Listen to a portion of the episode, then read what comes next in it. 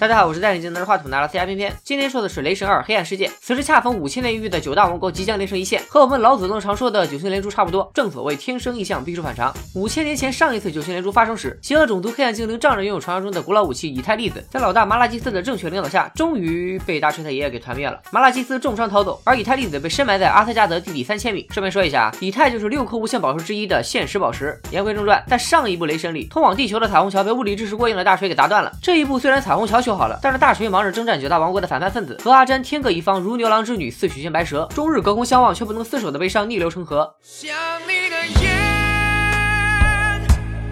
多希望你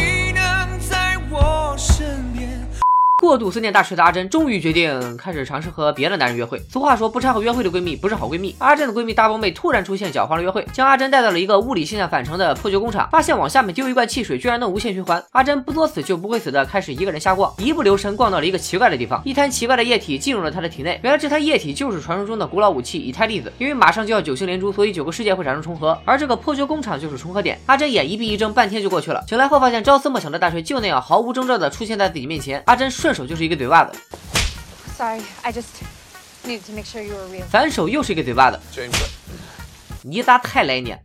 由于以太粒子在阿珍体内完美的融合，所以对一切外来侵害充满了暴力的抗性。大锤决定带着阿珍回到阿斯加德看病。与此同时，由于以太粒子被阿珍误打误撞激活，传说中的黑暗精灵也开始了他们的复仇行动。老大麻辣基斯派一个会变身的诅咒精灵冒充囚犯，潜入了阿斯加德的监狱，发起暴乱。麻辣基斯自己的率领大部队正面进攻阿斯加德，当然是为了抢夺阿珍体内的以太粒子。毕竟拥有了以太粒子的黑暗精灵老大才是完整的老大，就像不加麻辣的基斯就不能叫做麻辣基斯一个道理。面临内忧外患的阿斯加德岌岌可危，黑暗精灵拆员队秉承着千百年来摧毁一切的信攻入了阿斯加。德的神殿，麻辣基斯大战大锤他妈，顺利的，哎我去，居然没打过。这个黑暗精灵的老大也太菜了吧！别叫麻辣基斯了，直接叫辣鸡算了。好在小弟诅咒精灵赶来控制了锤妈，辣鸡准备插入阿珍的身体里取出以太粒子，却没想到这个阿珍是锤妈的幻术，一怒之下让诅咒精灵捅死了锤妈。大锤这个苦命孩子，第一步他爹成了植物人，第二步他妈直接挂了，我就不告诉你们，第三步他爹也挂了。好在媳妇保住了，没有被黑暗精灵的拆迁队抢了去。刚经历丧偶之痛的锤爹失了智，要不计后果的全面开战。而大锤说这么正面刚对咱们的损失太大，他想带着阿珍去黑暗精灵的地盘搞突袭，趁着。垃圾取出以太粒子的瞬间一锅端，他爹当然不同意了。你是老大还是我是老大？于是大锤只能顶着叛国罪的压力私自行动。既然彩虹桥不让用，唯一离开阿斯加德的方法就是靠基基的密道。大锤来到监狱看望基基，基基似乎对母亲的去世毫不在意。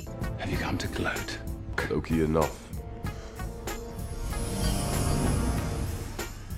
大锤说可以救基基出来，一起给母亲报仇。尽管基基这个有变装癖的话痨逗逼烦人的要命，大锤的好基友们也不信任他，排着队说你要背叛大锤，我就弄死你。但此时只能死马当活马医了。你有千军万马围追堵截，我有兄弟四人摆平一切。基基带着大锤和阿珍从他的秘密通道离开了阿塞加德，来到了黑暗世界，终于在这里见到了辣基。基基果然不负众望的背叛了大锤，还砍下了大锤的右手，然后亲手把阿珍送给了辣鸡。辣鸡取出了阿珍体内的以太粒子，此时大锤的右手居然又长出来了。原来刚才基基投降是在演戏，反间计。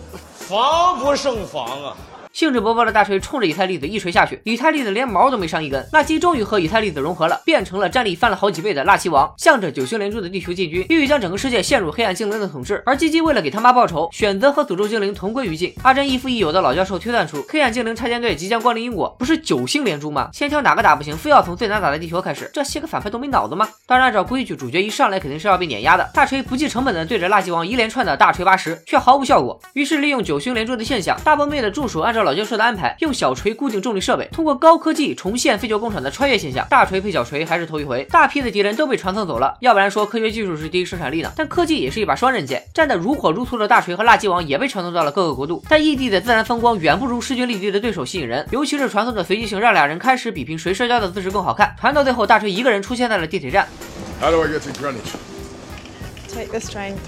最终，大锤一锤子把高科技重力设备锤进了垃圾王的体内，分分钟把垃圾王五马分尸成了金米花，散落在了九大王国。大战过后一片狼藉，收拾卫生的事自然轮不到大锤出手。他回到阿塞加德向老爸汇报了工作，并且表示自己现在不想接班当国王。之后回到地球和阿珍过上了没羞没臊的幸福生活。然而，锤爹居然是鸡鸡幻化而成，也就是说鸡鸡是炸死。那大锤的爸比去哪儿了呢？这就是《雷神三：诸神的黄昏》里的故事了。彩蛋里，由于把两颗无限宝石放在一起太过危险，阿斯加德将以太粒子交给了收藏家保管。这个收藏家之后马上就会在银河护卫队中登场，所以下周六的偏偏说漫威，咱们就说一说《美国队长二：冬日战士》。没错，就是这么任性。顺便说一下，精神病院里和老教授卖萌要鞋的就是漫威创始人老李头。今天就说到这里，拜了个拜。